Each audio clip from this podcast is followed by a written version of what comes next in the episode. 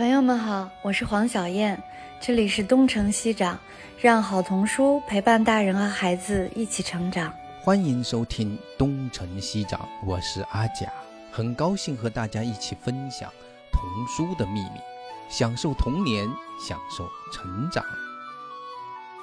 嗯，我们今天就开始吧，就是这一期的主题是关于跟。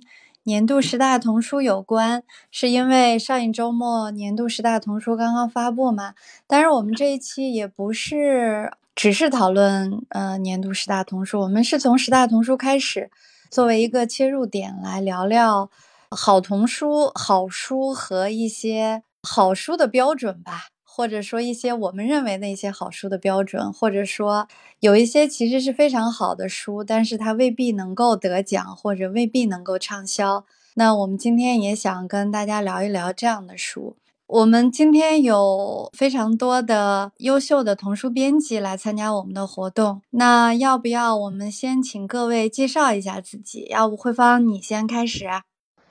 好的，各位老师好，我是中信出版集团江江书坊的主编，也是那个今今年很荣幸哈，就是深圳师大呢，我们部门有一本书叫《不会笑的孩子》，就是很高兴能有这么一个机会，也感谢黄老师和阿贾老师的邀请，跟大家一起来交流一下，学习一下。大家好，我是中信集团江江书坊的童书策划，嗯，我叫李振汝，大家叫我让让就好了。然后当时是承蒙之前主编签下的这个就是不会笑的孩子的这些选题，然后是我做的策划编辑，这次得奖了，然后特别开心。大家好，我是中信出版社江江书房的编辑张玉，一会儿呢跟大家聊一聊一本特别好的书《给落地的二十三封信》。那那个周磊和学莲啊，大家好，我是周磊，是奇想国童书的文学组的编辑。其实我做童书还只有两年多的时间，虽然虽然我年纪也不小了，因为我之前主要做的是青春文学，所以在童书领域经验还不是很丰富了。今天主要是向各位老师学习。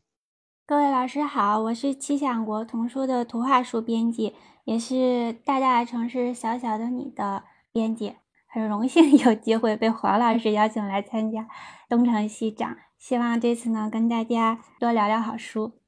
我们还有一位特别优秀的童书翻译董老师。嗯嗯，大家好，我是上海外国语大学国际教育学院的老师董海雅。嗯，我呢平常除了教学之外，主要会翻译一些跟儿童文学有关的书籍。那今天呢，我很荣幸受到小燕老师和阿佳老师的邀请，今天会跟大家聊一下《挑战者深渊》。阿佳老师。嗯。好吧，我我就不呃 自我介绍有点困难啊，就是今天我来就是来发起呢，其实嗯，因为我们平常也读童书，但是正好十大童书呢，我也是评委之一，从三十到十都是的。所以呢，其实我可以从作为读者啊，我来聊一聊我的一些感受吧。那个十大童书，要不那个小燕你先说一说，从你那个角度去看这个十大童书获奖的那些书怎么样？我呢，因为很熟悉了，我反而晚点说吧。嗯。就是因为这个东成西长是面向主要是家长的，那我们就稍微把这个十大童书做一个简单的介绍吧。十大童书实际上是深圳读书月发起的一个在全国范围内的优秀童书的评选活动，今年是第八届。这个奖虽然是在深圳，就是深圳发起、深圳主办的，但是它其实在全国的影响还是比较大的。然后也算是一个从呃选品到公信力到它整个的组织的流程，都是不管是在业界还是在这个创作者还是在读者中，影响力呃还是比较大的。那今年是第八届，从我看的就是这些年评出来的书里面，我我个人觉得还是就是这个水准还是值得肯定的吧。那今年是上周末刚刚评出来，他一般他会评是四本文学书、三本图画书和三本知识类的书。那我跟大家稍微念一下今年的这个十本获奖的书吧。图画书里面是《大大的城市，小小的你》，所以今天我们请了《大大的城市，小小的你》的责编啊殷学莲。来聊一聊这本书。呃，另外两本图画书是《脚印》和《十个脚趾去旅行》。这个知识类的书呢，有《深海浅说》、为什么一百位哲学家的哲思故事、少年大侦探、福尔摩斯探案笔记。呃，文学书有一个迷路时才遇见的国家和一群清醒时做梦的梦想家。听月亮的女孩，不会笑的孩子，这也就是江江书房他们做的书。还有最后一本是我讲的故事都不是真的，这个是慈琪的童话。慈琪的童话，我个人还是蛮喜欢的。那其实就不用再多说了吧，我们今天还是从作品开始说吧。阿佳老师，您说呢？是啊，对，就是我有要补充一点的，就是实际上可能真正的每年的好书啊，他要找出十本，其实最终它是一个平衡的结果。所以其实呢，我想待会我还会说到，就是说。近三十本身其实是非常那个数目已经是相当相当的优秀了，就是实际上最后要从三十里面 选十，很很大程度上必须得把这个名额最终让给谁，然后保留谁是一个大的平衡的结果，不一定是就是说下去的就一定是比在上面的更差，就没有这么没有这样子的，它更多的是一种平衡的一种结果。那下面我们就是由着阿佳老师这个就是这个问题，就是觉得。有些优秀的儿童文学作品，但是读起来其实是让人畏惧的。就是其实我们有一本书也特别有代表性，就是那本《挑战者深渊》，也就是董海雅老师翻译的那本书。是的，是的。像那本书《挑挑战者深渊》，可能连一百都进不去，是这样吗？我记得都是。但是可能是在这我们到目前为止提到的小说中，最像小说的一本小说，就是它最难的一本小说。他当年获得的那个奖项，实际上是由小说家颁给他的，就是实际上是由前面的小说家颁给后面的小说家的这样的一种，就是向小说家致敬的这样的一种作品。它是美国国家图书奖啊，对对对，是的，是的，国家图书奖，对，是美国国家图书奖，同时也是国际儿童文学大奖里边的金风筝奖。其实我想说的是，这本书是我最喜欢的，因为是吧？对，也也也特别感谢，也特别钦佩董老师的这个翻译功底。就是这书，我觉得真的是不好翻译，就是他的写作手法，还有他的这个故事的真实性，还有就是反映的这个社会问题，几项加起来，我觉得。是非常非常有难度的，起码是我看过的儿童文学里边特别烧脑的，也特别烧心的一一部作品。这个书我看了六遍，我才看的特别，也不叫特别明白，但是就是非常有感触。所以这本书，我觉得黄老师当时能选中这样一本书，然后又我们也很荣幸哈，我们拿到来做，真的是让我记忆非常深刻。我觉得可以，是不是可以请董老师先先说一下当时翻译的时候的一些感受呢？这本书《挑战者深渊》。对。特别有挑战的一本书，叫《特挑战这个深渊》，真的是。刚才真的我我听了挺感动的，就是因为刚才张张慧芳老师说他看了六遍，然后因为我知道，就是阿贾老师就是今年年初这本书马上要出版的时候，钟静请他写一篇这个书评，然后他说他看了三遍，所以我就想到这个，我其实是蛮感动的哈。嗯，这本书其实，嗯，我自己还是挺畏惧的。就是刚才你们说读者读到一些儿童文学作品的时候会感到畏惧，我个人在接到这本书的时候也有点畏惧感。我记得是应该是在二零一七年的三月份，当时气象国一位编辑跟我联系，没有很详细的介绍，就说它是一本获得国家图书奖的呃一部青少作品。然后当时呢，我就我的习惯是接到一本书的时候，我一定会到亚马逊或者一些其他的。网站啊，我去看一些相关的评论，或者说它大致的故事梗概，然后我就考虑了几天。我当时其实是有点犹豫的，因为这本书非常厚，将近三百页，英文算下来应该将近十万字左右。那一般这样的小说留给译者的时间可能就是六七个月。因为我不是一个专职的翻译，我平时还要教书，有科研的任务，所以当时我在时间方面有点犹豫。但是我知道，其实对译者来说，有的时候跟一本好书相遇是一件特别不容易的事儿，嗯，也是一种缘分吧。所以当时我犹豫的时候，我记得那几天就给阿甲写过一封信。阿甲呢，其实他的回答对我来说是非常鼓励的。他说这本书他虽然没有读过，但他知道这个美国国家图书奖是一个很厉害的大奖，在某种程度上可能比纽伯瑞奖还厉害。他说我值得考虑一下。然后他又提了一句，他说黄小燕老师选这本书，也许是因为他的女儿读过，所以小燕老师选的书应该是不错的。所以呢，我当时就动了心。然后就打算开始翻译这本书，后来签了合同。但实际上我真正翻译的时候是隔了一个半月之后，就是正式动笔应该是在五月底和六月初的时候。那我之前主要是做了一些翻译的准备，比如说嗯全书通读了两遍，然后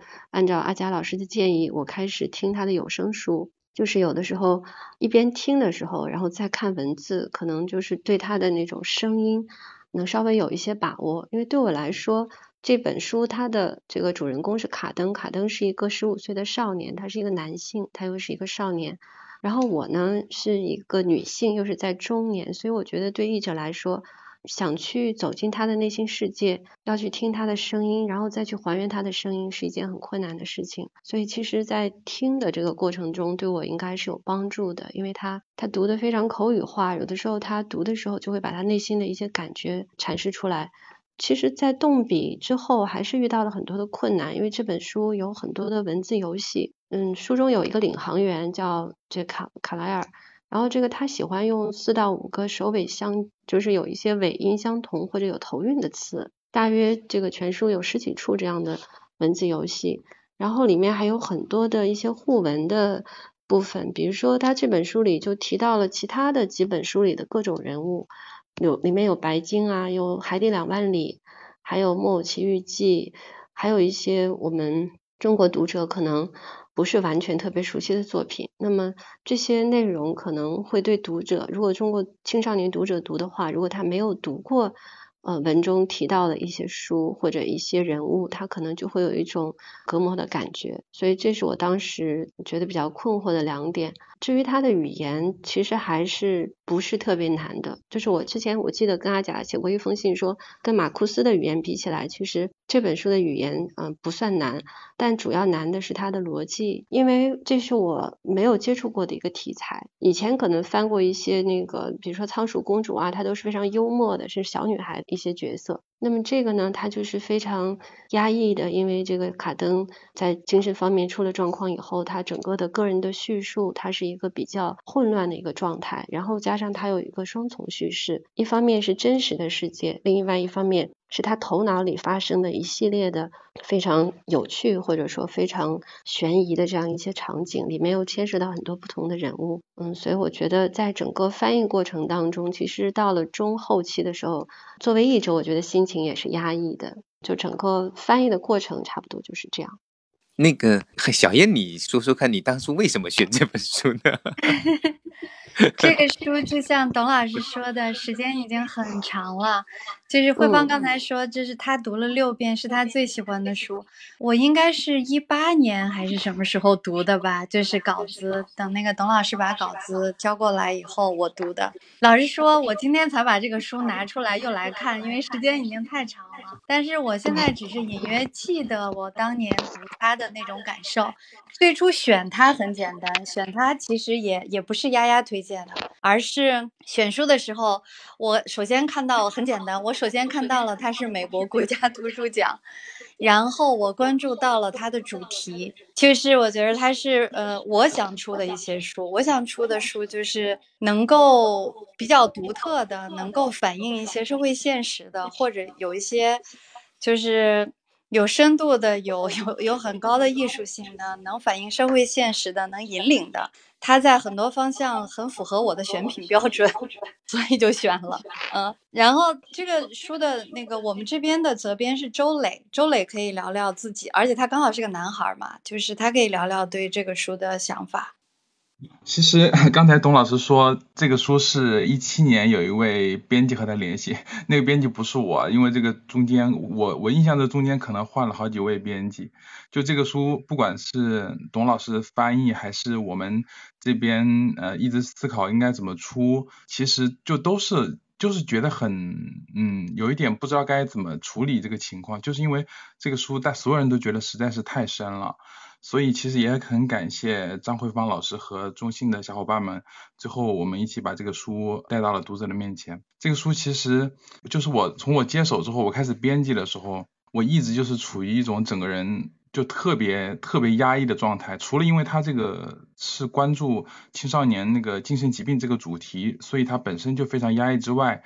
从一个读者的角度，你也是觉得就是始终处于一种。既压抑，然后又就有点懵的状态里。但是我发现你这种情绪一直累积，一直累积，包括你读的时候各种细节一直累积，然后到后面到某个程度，你突然觉得你读懂了的时候，那一刻，我个人真实的感受就是那一刻，就是你坐在电脑前面，你看着那个稿子，你就觉得有一种头皮发麻的感觉，就是你一下子觉得之前读的所有所有的东西一下子全部贯通了。所以我后来想这个问题就是。一个普通人觉得这么难读进去的书，对于普通读者来说，他是要要面临多大的一个困难去去理解它？但是我后来又在想，就是其实也许这正是这个主题它的它的用意吧，因为故事的主角是一个有精神疾病的呃青少年嘛。其实我们换个角度想，作为一个普通人，作为一个正常人，你要去理解一个有患有精神疾病的青少年的内心世界。可能就是一个这么艰难的过程，它不是说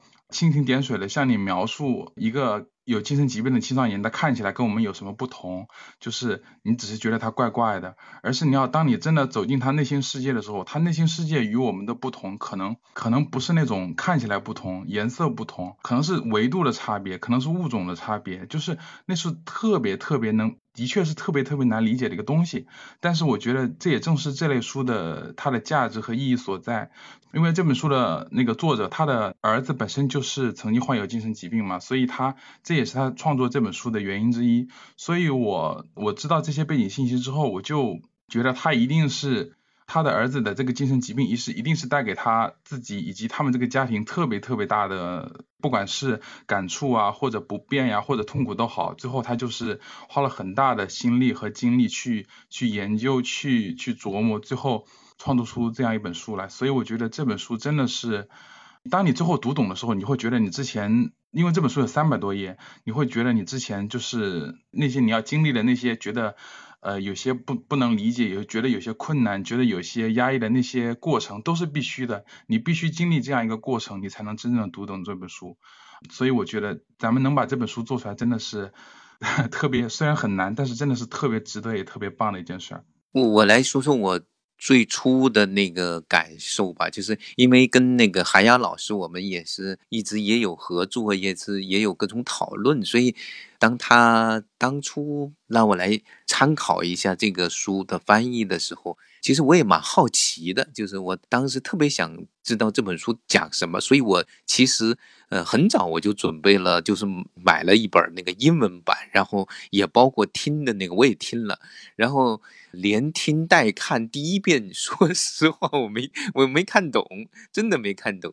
哎呀，我都这他到底在讲什么呢？因为也还有一个语言上的一个隔阂，因为我也没有细细的去查所有的字典，它里面有些跳跃，我有有点跟不上这个人的逻辑。然后我后来又就真的是读了第二遍，就是比较耐心的读下去，说，哇，这个大概突然间就明白。我我觉得刚才周磊说的时候，就是当你突然之间把前面的那些努力，就是走到了一个临界点的时候啊，好像明白了时候，啊，觉得这本书。就是好的不得了，就他就是会有这样的一种感觉，然后后来再拿到那个，其实我觉得在拿到呃海雅老师的中文译文，我再重读的时候，又是不同的一种感觉，因为实际上原原来的所谓的明白也不是完全的明白，因为还是有些地方也跳过去了，但是中文呢，最终是帮我把这本书特别清晰的搞明白了一本书，其实还没有最后明白，因为。呃，后来在拉我去写一本，就是写一篇导读的时候，我觉得这本书我非写不可，因为这本书我知道很多读者，不要说儿童读者，成人读者都没有耐心读下去的一本书，我们必须得。呃，分享这样的一个就是那种感受，所以我当时做了一件事情，其实我把那个凯雅老师的那个电子文档，我把它拆成了大概是几份呢？还是四份还是三份？我现在一下忘了。然后我用不同的那种色彩把它标注出来。重新把那个文字编排，实际上，实际上这件事情本来我们在阅读的时候是在脑子里面去完成的，但是我在写导读的时候，我需要去研究它的结构，所以我就会把它的所有的重新编排，按照呃现实的叙事，还有这个他是个精神分裂症者嘛，还有一个他的想象的叙事。还有一个，最后他在他的那种故事中的那种叙事，就是他有好几层的叙事，把它分离过来，然后再寻找那种现实和想象和最后最后那种纯粹的是一种童话的那种线索，就是或者是幻想故事的线索之间的一种连接。然后一旦把他们彻底的连接在一起的时候，啊，就会发现它真的是非常的妙。我觉得一部好的小说呢。并不仅仅是一个好的故事，很多人会觉得啊，我读到了一个好的故事，我学到了一个道理，这就是个好的小说。嗯，在我看来，一个好的小说，它好像在表面上，它要讲一个非常好的故事，让你真正能够去沉浸其中，然后去感受到当事人就是故事中的人物的那种喜怒哀乐。除了这个之外，实际上你会跳出来去。读这个故事，都去想象自己的生活，或者想象自己的经历，或者想象自己对这个世界的思考。你会发现，我的天哪！就是说，他其实告诉、揭示了一些真理，揭示了一些我们平常特别没有看到的东西。所以，这个作者他是写。在美国，大概三个家庭之中就有一个家庭，必然的会有某一位人。当然不是说三个人里面有一个，就是说三个家庭中有一个家庭，呃，平均来说都会受到精神疾病的困扰。就是这个有某个家庭成员。然后我觉得这个数字是不是太大了？所以我就特意的去查了中国的数据，二零一九年的数据说。中国人统计，大概中国近年精神障碍患病的总数呢，超过一亿。就是如果按照这个比例来说，确实有可能三四个家庭中就有一个，呃，家庭的成员可能有这样的一种情形。那么在这样的一种情形下，可是我们完全不了解，而且我们，嗯，好像是在这个社会上完全没有被人看到，为什么？然后，当我们再去沿着这个卡登的他的心路历程这走一遍的时候，你会发现他们并不是废人，就是他是一种内心可以说很强大，因为你会发现我们一个正常人在。正常的状态下可能看不到或忽视的东西，在他那种不太正常，甚至在癫狂的状态下，却看得特别的清晰。这是一件，就是说，当时我觉得读这个小说最后让我特别兴奋的一点，就是并不是说我去关爱了精神患者，而是我借助了这种精神病患者的那种事情，重新去，就是去认识我自己的精神世界。所以后来我读到那个艾荣那那个那个艾荣那就就是有个杂志上的文章，他说有些精神病患者得过了之后，然后他后来描述，他说因为有这样的一场经历，让他有机会成为更好的人。啊，我当时觉得真的是有这样的可能性，所以我特别特别想，就是把这样的书推荐给很多很多人吧。对，那韩亚老师是应该是就是读过的次次数，可能是我们之中最多的一个。要不你你说说你作为读者读这本书的感受如何呢？啊，说实话，安佳老师，就是我这个人有时候挺健忘的，因为这本书四年之后才出，然后。其实我也有点忘了，对，就是很多的细节我忘了。是但是今年年初我看您写的那篇导读的时候，因为那个写了四千多字，写的特别的详细，嗯所以又想起了当时翻译的很多的内容。其实我觉得这本书里有很多的话，当时都能够触动我。嗯，尤其是那个结尾，我觉得结尾就是他在那个船长一直在等他的时候，他说他一直等着，我顿时明白了，他永远不会离开。然后在最后一段最后一句，他说：“但今天不会发生，这让我心里有了安慰，内心深处持久的安慰，其深沉足以支撑我坚持到明天。”所以他就给了读者很多的希望，尤其是在嗯后记的时候，这个作者他说了一句话，他说。当深渊凝视你时，他一定会凝视你。愿你能毫不畏惧的对视。所以我觉得这些话其实都是给读者以力量的。然后我翻译到最后，因为我刚才说整个翻译的过程到了中期其实是比较压抑的，但是就是到了后期，尤其是在看到他慢慢的好转，有人在帮助他的时候，嗯，在翻完最后的几句话的时候，就是有一种力量。然后我相信这种力量应该也会感染我们的读者。还有呢，就是阿佳老师在导读里也提到，就是卡登他其实是有非常好的父母，因为他们就是很早的就发现了他的症状，然后他们去陪伴他，帮他去治疗，给他充足的爱。所以我觉得对于一些就是患了精神障碍的青少年来说，其实父母的爱、支持和陪伴是非常重要的。因为我常年在高校工作。其实，在我的学生这些年当中，我也注意到一些可能有一些在精神上经历过各种不顺，也有一些抑郁倾向的孩子。就说，这个时候如果能够给他们一些专业的帮助，他们能够去向家人也好，去向心理医生也好，能去积极主动的寻求帮助，我觉得他们这个治疗的路可能会更顺畅一些，也能够，也许能慢慢的好起来。我我我想说两句，阿佳老师、董老师。嗯，好的，你说。就是嗯嗯，刚刚董老师说的这个，其实有一点跟我的感触特别像。其实这个书我读完之后，我的感受是，呃，虽然刚刚周老师也说了，董老师也说了，就是他其实是有一些压抑的，因为他毕竟是根据真实的一个故事写的，而且反映了这个精神患者他内心深处的一些东西。但是呢，其实这个作者的这个描述方法，我觉得还有他一些细节，它不仅仅是压抑，它其实中间有一些让你。他就就就像黑色幽默一样，就让你会带着泪，会有一些笑，一些笑点。这个卡登这个孩子呢，他是刚刚阿佳老师也说了，他其实里边的这这个这个描述方式是两条线，一条线是卡登他自己幻想中的或者是梦幻中的，就是他精神当出现问题的时候，那条线就是他在一艘船上，那船上有船长，然后有大副，还有各种各样的角色，还有他幻想的一些很恐怖或者是很悬疑或者是很另类的一些场面。呃，另一条线就是他在现实生活中是在学校，还有在家里，还有在医院这几个场景中发生的一些现实的事情。但是实际上看到最后，我们才发现这两条线是紧密关联的。船上的每一个人、每一个角色，甚至包括鹦鹉，它都是他现实生活中的真实存在的人的一个对应。比如说船上那个呃船长波洛，就是其实就是他刚进精神病院的时候那个第一个主治医生波洛。波洛他那个医生也是一个那个有一个眼睛是假的，然后那。那个他里边描述到一个场景的时候，说他有一天在船上被抓起来了，被惩罚，放到把他放到那个大炮的炮膛里边去清理大炮。但事实上，这个场景是他在现实生活中被放到这个呃那个核磁共振机里边做 CT 的时候，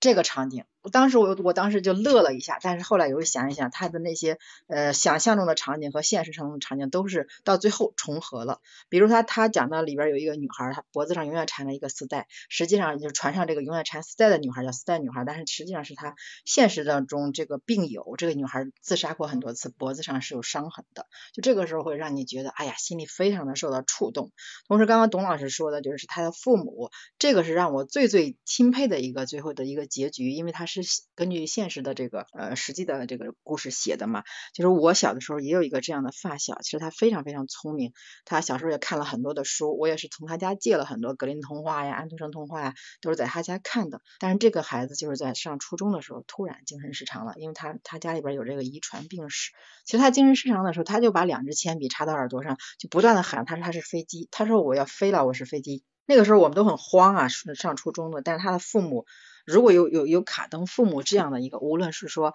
正视孩子的问题，然后给予他陪伴，给予他正确的治疗，因为我觉得卡登还是像最后一样，他会像刚刚董老师说那句话一样，他虽然他也知道自己也许有一天还会在。再犯病，或者说是再沉入深渊，但是因为有家人的这个爱，他会有内心有了安慰，有有了持久的安慰，就是这种深沉的安慰，足以支撑他坚持到明天。但是现实生活中很多家长可能做不到这一点，就比如说我这个朋友，他的父母就对这件事情非常的避讳，就直接把孩子带回家之后，就属于一直是隐瞒各种隐藏，其实到最后效果一点都不好，孩子并没有得到一个很正常的一个对待。那么其实就是卡登的父母，整个过程中，无论是就是带他的妹妹来看他，还有是邀请他中学的同学来看他，同时呢，也跟医生不断的去调整这个治疗的方案，在各个方面都层面都是很积极的在对待。那卡登其实，在中间是对父母也充满了抵触，他就觉得父母也会害他。但是到了最后的最后，等他呃那个就是经过一段时间的治疗和父母这个关心和呵护之后，他感受到了，他说可能我这一段时间过得非常的黑暗。在深渊里面，但实际上我的父母应该比我更艰难，他就意识到了这样的一个问题，所以那个时候我是非常非常感动的。就是这本书所有的环节，所有的一些点，经常会让我有这种又受触动又受感动，有时候又会有一种就是在在压抑中又有一些哎幽默，就是这个孩子的整个这个描述的过程，就给我的感受非常多元，非常复杂，但是到最后的这个落脚点，让我觉得充满了温暖。和感动，所以这是我看这本书各种复杂的感受，就是百般滋味涌上心头，所以我非常非常喜欢。这本书，也希望能够就是打动更多的人吧，我觉得它值得。对，就是你刚才说的那个案例，就是书中所说的死去的孩子立在神坛上，受人崇拜，而有精神疾病的孩子被藏在地毯下，就是有这个很多家庭会不不愿意让别人看到他们的存在。但是实际上，这个书里面其实它最终特别打动人的，就是让我自己觉得特别的有启发，就是这些甚至是还正处于精神病患者这样的一种状态，就是像卡登，他本人又有一种去帮助别人、去去治愈别人的能力，而实际上恰恰因为他有过这个经历，他反而比一般的普通人。甚至比医生更具有一定的治愈的能力，就是这个其中一个就是那个卡莱尔那个角色，就是那个他到两条线索中始终是属于并行的，是一个很有帮助的一个人物。所以这个书最终还是让人走出了深渊，感到非常非常痛快。哈哈，是的。嗯，我想顺着周磊刚才的那句话，谢谢一下慧芳和中信的这个江江书房的团队。这本书我们很早就，董老师应该很早就交了稿，我们很早就处理完了稿子，但是一直找不到出版的出版方，就是因为他的那个主角是十五岁嘛，他是儿童图书，从大的维度上来说，他的确是儿童图书，因为他是零到十八岁这个段的，但是我们国内的儿童图书一般只做零到十二岁，安娜老师也知道，就是现在，就是 YA 的书不好做，对。对，十二岁以上的就特别难做，然后再加上这本书的阅读难度和它的主题的深刻度，慧芳能够有这样的眼光和他的团队能把这样一本书出出来，也要感谢阿佳老师，就是不遗余力的来推荐这本书。今天我跟阿佳老师还讨论了一下国内的这个阅读市场，什么样的书，什么样的书能进十大好书。是，其实是有更多的像《挑战者深渊》啊这样的好书，实际上你从文学性、从艺术性、从精神和思想的高度上来说，它是进十大童书是绰绰有余的。但是往往这样的书，可能被看到都很难，被评委看到、被专业人士看到都很难。这个其实是。也是我很很苦恼和困扰的。他他其实我想，他也是一个维度的问题。就像在美国，他可能也是能拿到国家图书奖。其实我查过这个奖，他的评委是由五个小说家来构成的，就是他是由五个写小说的人。来颁发的奖，所以在五个写写小说的人认为这个小说家很厉害，才会颁发这个奖。可是，在我们这边比较少这样的奖，就是更多的是还是更关注于孩子的日常的阅读，就是他的亲和力，就是儿童性有时候他会如果特别强调的话，就是儿童能够读得进去、读得下去。可是，在我们日常的状态之下，有些书它其实是特别有深度，它不是那种放在桌面上孩子就能读下去的，他一定要去有所。你有一定的对象，然后在引导者，就是牵手的那些大人，他本人要有很强的这种呃引导的能力，还包括他对书本身的一种专业的高度，这个是很不容易的一件事情。所以，我今天我说，我们来聊聊，既聊这个获奖的书，也聊那个没有获奖，甚至都连入围都没有 入围的书，就说明实际上并不是说我们盯着获奖的书看，孩子就能够。就会特别特别的有收获。有时候我们还得去盯着那些可能没有最终获奖，或者是连入围都没有的书，比如《挑战者深渊》。大概这是我想我们今天发起来聊这个话题的一个很强烈的一个心愿吧，哈，是是这样子的。反正都得努力哈。还有一个，其实它跟整个的图书市场的发展也有关系。你像我们还有一本书叫《我的房子，我的家》。那个也是美国国家图书奖，它实际上是一本图画书。就是我觉得，就是《挑战者深渊》这一期的五个小说家，可能是一期的评委，就是他不会，他就可能是刚好是这一期啊啊，这一届他都是这样。就是其实我觉得这反映了美国图书市场的整个，它是很成熟的，它的专业度和成熟度相对来说，不管是评委还是读者，它都是相对成熟的。因为我们国内的童书市场还的确是最初、最初、最初的阶段，所以出现什么样的情况，我觉得也都不奇怪，因为他正发展嘛，他正在学习和成长。我们下面来聊聊那个给落地的二十三封信，那个张玉可以聊一聊。好的，好的。刚刚听老师们讲那个挑战者深渊，我都听得挺激动的，我打算下周一定要去看一看。我本来以为那个给落地的二十三封信会是和挑战者深渊差不多的作品，但是听完了各位老师的分析，我觉得其实把给落地的二十三封信放到最后来讲的话，分量还是相对来说比较轻的。这本书一开始也是我们去黄老师那里去挑选的，当时我看了样章之后。最打动我的其实是姑姑这个人物形象，我觉得她是儿童文学里非常难得的光彩照人的中年女性的形象。我觉得她非常的自我，然后又非常的自信，她相信自己一定会成功，笃信自己的才华。然后她的人生信条是保持好奇，保持好奇，用心爱人。她觉得文学、青春和梦想都永远都不会褪色。而且他一直鼓励他的侄女要终其一生孜孜不倦地寻求自己真正想要的东西。我觉得她是一个非常帅气而又有诗意的女性角色，这是这本书最打动我的地方。但是距离《挑战深渊》那种让人头皮发麻的那种能量的话，这一本书我觉得差的还是有一点点远的。之前我看到黄老师发到群里的那个讨论的主题，说如何让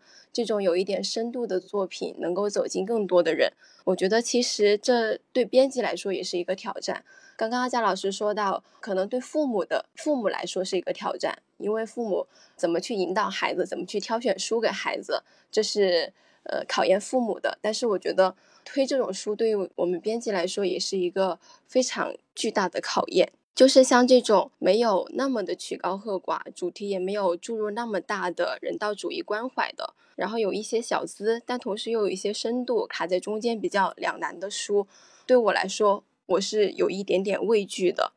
就是我现在面对给落地的二十三封信，仍然是呃信心不足。我一直觉得我没有花足够多的时间和写足够多的文章去解读它，因为它的那种。嗯，深度或者说那那种难度，我觉得是编辑是可以去解读，然后让更多的人看到的。然而，呃，在日常冗冗杂的那个工作当中，确实没有抽出时间来去做这个事情。刚刚说到那个这种比较有难度的小说，我自己也想了一下，它的难度在哪里？一个就是刚刚海雅老师讲到的，就是嗯非常容易看到的，就是它叙述的双重性。像这个给洛蒂的二十三封信里面，它也是，它中间夹杂了书中书的形式。对读者来说，我觉得，尤其是对小学生来说，还是有一些些新奇，或者是有一些些难度的。其次就是给洛蒂的二十三封信，它也涉及到了非常丰富的作品，因为这本书的女主角本身也是，呃，小说家，他在小说里面不停的跟他的侄女阐述文学作品对一个人的人生有多么的重要，他一直劝他要多写、多看等等。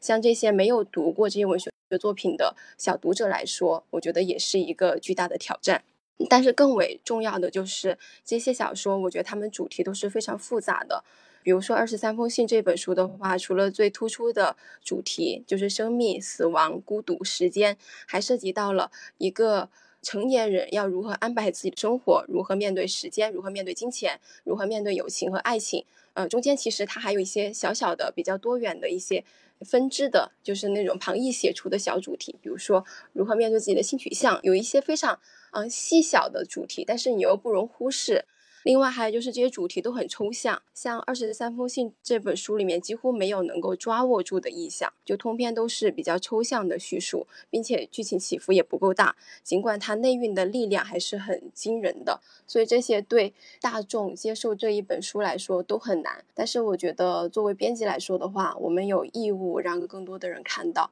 我觉得需要花费更多的时间，也需要我更辛勤的工作。反正我觉得这对我来说是一个很大的难题，因为我现在你让我说这一本书，我依然心存畏惧。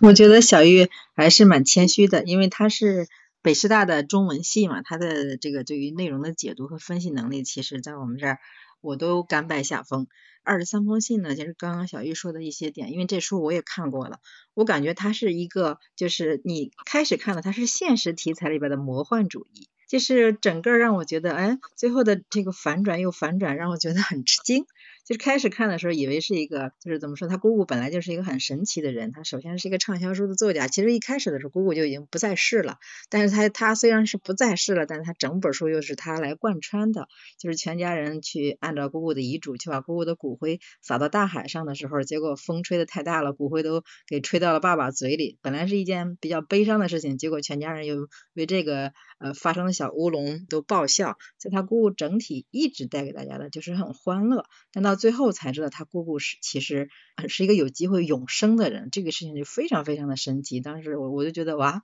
怎么会这样？一直在看到最后的时候才会，而且你会相信这个这个故事，我就感觉就是我们还依然相信童话，就觉得这个事情是真的啊。所以我觉得这个书它是很神奇的一本书，就是大家其实可以从这样的一个角度去看一看，还是很有很有那种电影的即视感，这是我的感受。所以我觉得这本书其实有它独特的魅力。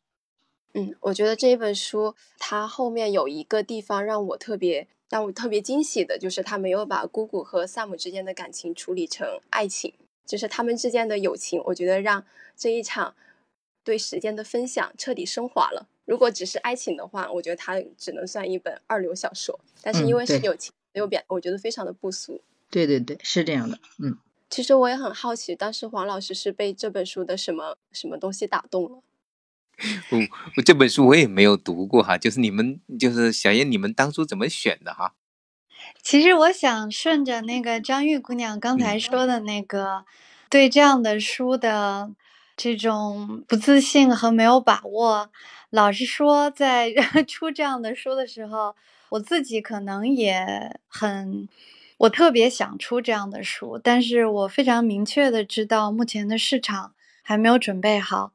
呃，再一次，我觉得我要感谢慧芳和慧芳的团队。但是同时呢，我觉得我们今天刚才在说挑战者深渊，在说力量嘛。其实我经常也跟我们的 团队说，我说我们在做的很多事情，我们出了很多书，我很明确的知道，可能现在市场还不具足或者没有准备好。但是如果我们有勇气，我们去扮演引领者的角色，而且任何一个。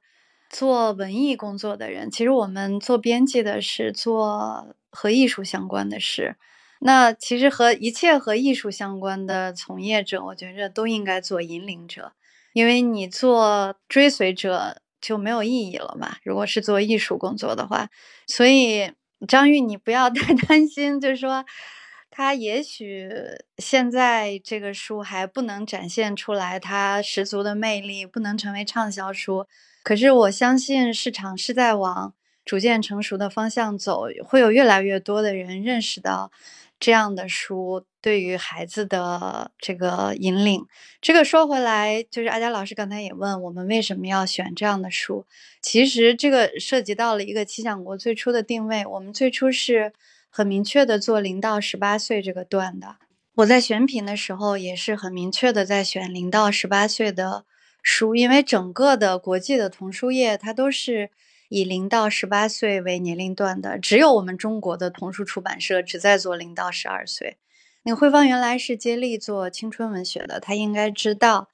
然后在国际市场上，青春文学都是整个童书业。销量最好的，它是实际上是青春文学是最好，然后下面是儿童文学，然后图画书是排在最后的，最后最后最后的。对我们中国的图书市场，因为它是在，其实，在刚刚学着走路，所以那它整个是反过来的。我觉得就是说，那我们只能去接受现实，然后就是说接受现实，或者勇敢的做引领者，或者就是说。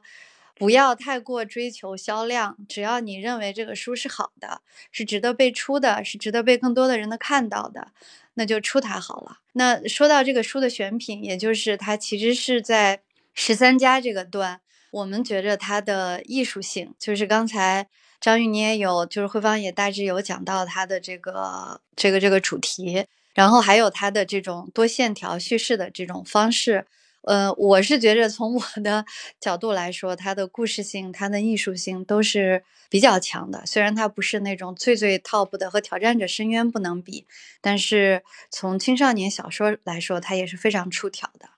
那个周磊，周磊是责编，你可以说说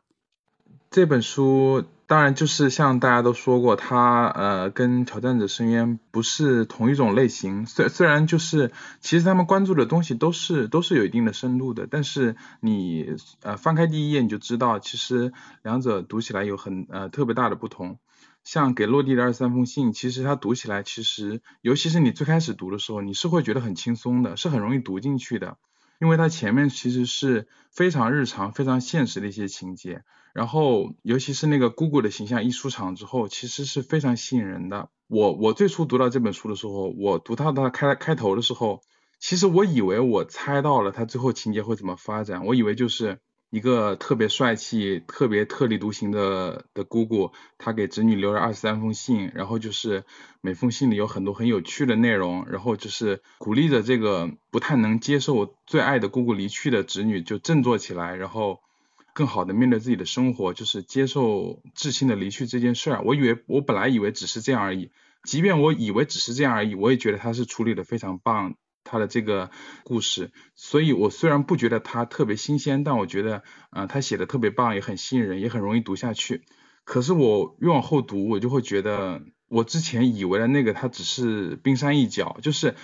当然，就是即便以最开始的那种方式处理，它就是生命教育嘛，就是。给孩子讲怎么面对死亡这件事儿，但是其实他很巧妙的是，他后面慢慢的其实是另一个方向的生命教育，就是你除了怎么理解死亡这件事儿，你还要去呃理解就是活着这回事儿是怎么一回事儿，就是因为他姑姑已经离去了，就是这个小女孩要面对呃死亡这件事儿，但与此同时，她要去慢慢的去了解，就是呃活下来的人要怎么生活下去，你要怎么把自己的呃生活呃过得更有意义，以及永生是怎么一回事？就是姑姑她就是刚才那个张慧芳老师也讲的，就是她姑姑其实是有原本有机会永生的，她为什么没有选择永生？然后她姑姑遇见了那个能永生的那个男孩，他是过着怎么样的生活？我觉得这是特别棒的一个点，就是大多数就至少在我看到大多数讲生命教育的书，其实都是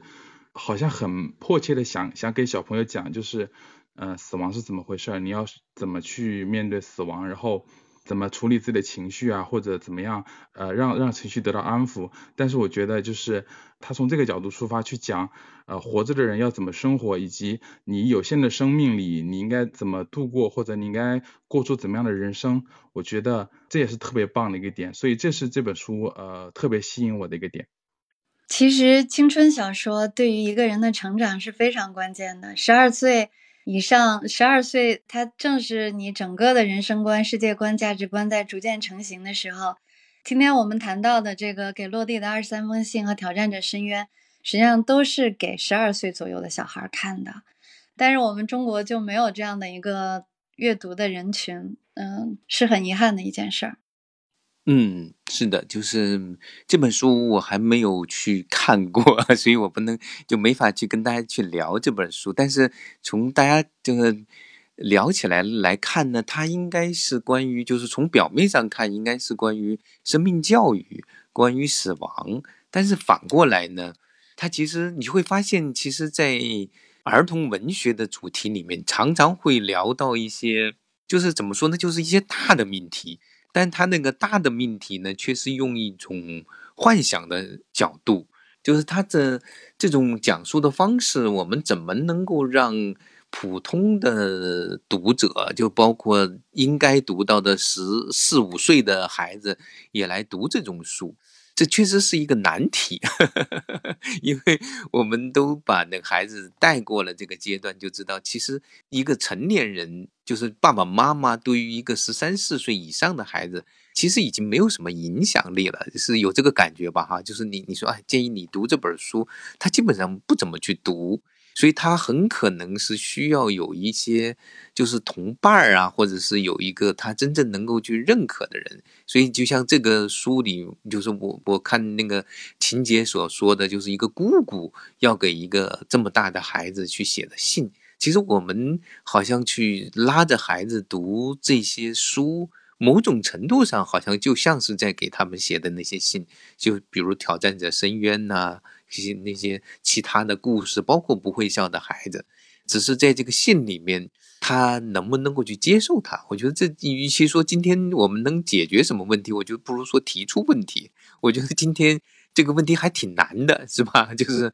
怎么让这么大的孩子去读这些书呢？我我就没有太好的结论，听听大家的想法。嗯，其实如果是一个 就是成熟的阅读者，一个小孩子，就是他从。他从亲子共读到独立阅读，到阅读 chapter book，到阅读这个儿童文学，一路阅读上来，他自然会有他自己的阅读趣味。他自己是在培养他的阅读品味、阅读趣味和阅读的选择。他其实，我觉得就是说，父母就应该呃，已经退位，就是不是退位啊，已经早已经出现在他的阅读视野之内了。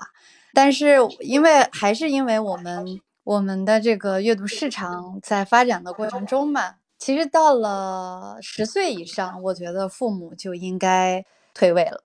就退出视野了。是，主要是影响力越来越越来越小了，就是这么说。实际上，到我我看过的调查，实际上到孩子十岁以上，可能到比如五六年级吧。最有影响力的是同学，然后其次呢还算是老师，因为在学校管着嘛，多少还是有些影响力的。家长其实已经退到最后的一位里面，就是对孩子的影响力。所以实际上我还分享一个我最近就是参与的另外一个学校阅读的项目的一个调查，在合肥。实际上你会发现一个孩子哈，就是在那些项目学校里面。我们会有很多的方法让这些孩子喜欢上，或者是习惯的经常去阅读。但是你会发现，喜欢和习惯阅读的孩子，到五六年级或者到的，就是在进入 PERS 的那个评估阅读评估的那个年龄的时候，他们其实阅读能力并没有随着他，呃，好像经常读点书就一定是提升的。所以这里面其实。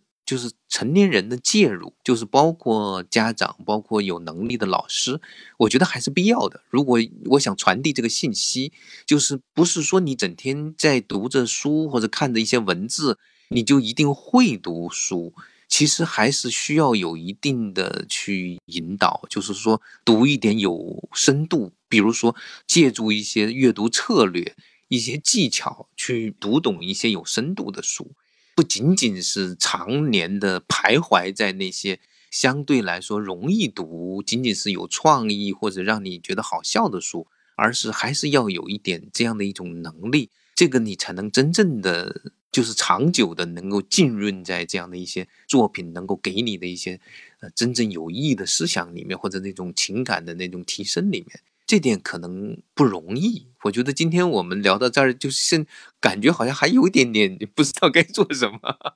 但是呃这个问题确实很明确的哈，嗯。我可以跟大家分享一下，因为丫丫是在温哥华上的学嘛，就是他们的英文课。他五年级的整个就是呃英文课就跟咱们的语文课一样，他其实我觉得他在做的全是整本书阅读，就是我们国内的叫整本书阅读。他们在一个学期之内选了几本纽伯瑞获奖的小说，像《通往特里比西亚的桥》是吗？嗯，特拉特雷比西亚的桥，对，是的。对，还有那个又高又丑的沙拉。对对对，沙里，对沙拉，对。现在中文版翻译成《仙境之桥》了，嗯，哦，对，这就是老师的介入，他用一个学期，老师带着，就是他们五年级的学生，就五年级、六年级，他们都是这样，然后就是老师指定一些书，然后就是整个学期读几本书，嗯，是，所以这个其实还是蛮有必要的，所以我觉得如果还有耐心在听到我们在 讲这些话题的。呃，还是有必要的。到了一定的年龄，就是你刚才提到的五六年级哈，就是或者四年级，应该带着孩子们读一些有深度的书。对，这这是我觉得多少算是一个结论吧。你们几位，嗯，编辑还有什么想分享的吗？一人说一句话，我们来结束吧。那学莲，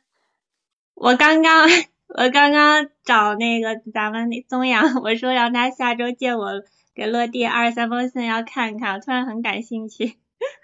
然后今天其实跟很多老师就是聊了很多，学习了很多，尤其是我那个困惑，我觉得阿佳老师的话狠狠的安慰到了我，非常谢谢阿佳老师，然后也谢谢各位老师。你们几个就轮流的说一说，然后咱们就那要不然正如，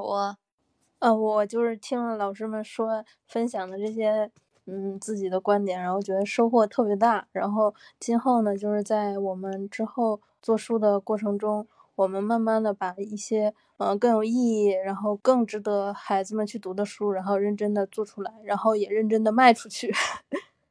张悦姑娘，嗯，今天听了老师们的话，其实还挺受鼓舞的。但是呢，我觉得做书之路道阻且长。就是还需要大家一起努力，就像海洋老师刚刚还提到了，呃，这些专业的研究人员什么的，我觉得大家的路都还很长，还需要更加的勤奋。周磊，嗯，我是觉得，就是咱们今天虽然一直说。嗯，这些书不知道怎么能够到达读者手中，但是我觉得就是这些东西暂时可能还没有一个很明确的的解决方案或者答案，但是我觉得，呃，至少对于某些能听到我们这些讨论的家长，我我想告诉他们的就是，其实不用那么。不用那么担心，就是这些书是不是对孩子来说太深了，或者能不能读懂？我觉得就是让他们让他们自由的去尽量呃大量的接触这种优质的作品，我觉得对他们来说一定是很有收获的。就是可能在每个年纪再在每个年纪再读一遍都会有不同的收获，所以我觉得不用太过于忧虑，就是呃孩子能不能读懂？我觉得就是这个过程本身就非常有价值。那安佳老师，您还要再总结一下吗？我们今天是不是就 差不多了？哎，我我想最后来说的，其实做小说不容易哈，但是其实也是一件蛮快乐的事情。就是读图画书，我们老说读图画书，读画书确实会让人很简单的，但是也可以有很隽永的一种一种享受。但是小说真的就是一次。冒险的旅行，然后你读，有时候你会读，最后发现这部很烂的小说，但是实际上你要是正好碰到了一个很好的小说，哎，你会觉得受受益无穷，而且是可以享受很长很长时间。所以虽然不容易，但是很值得。我们刚才好像慧芳老师是这么说，值得。所以我还是想，也许可以请大人们也来读一读这些。有深度的童书，也许对我们的自己的生活也特别有帮助，不仅仅是推荐给小孩儿哈。好吧，我就补充这一点。那就今天谢谢大家，然后呃，周末愉快，晚安了。晚安，周末愉快。谢谢大家，谢谢大家，拜拜。谢谢。对，谢谢，拜拜。嗯，拜拜，谢谢。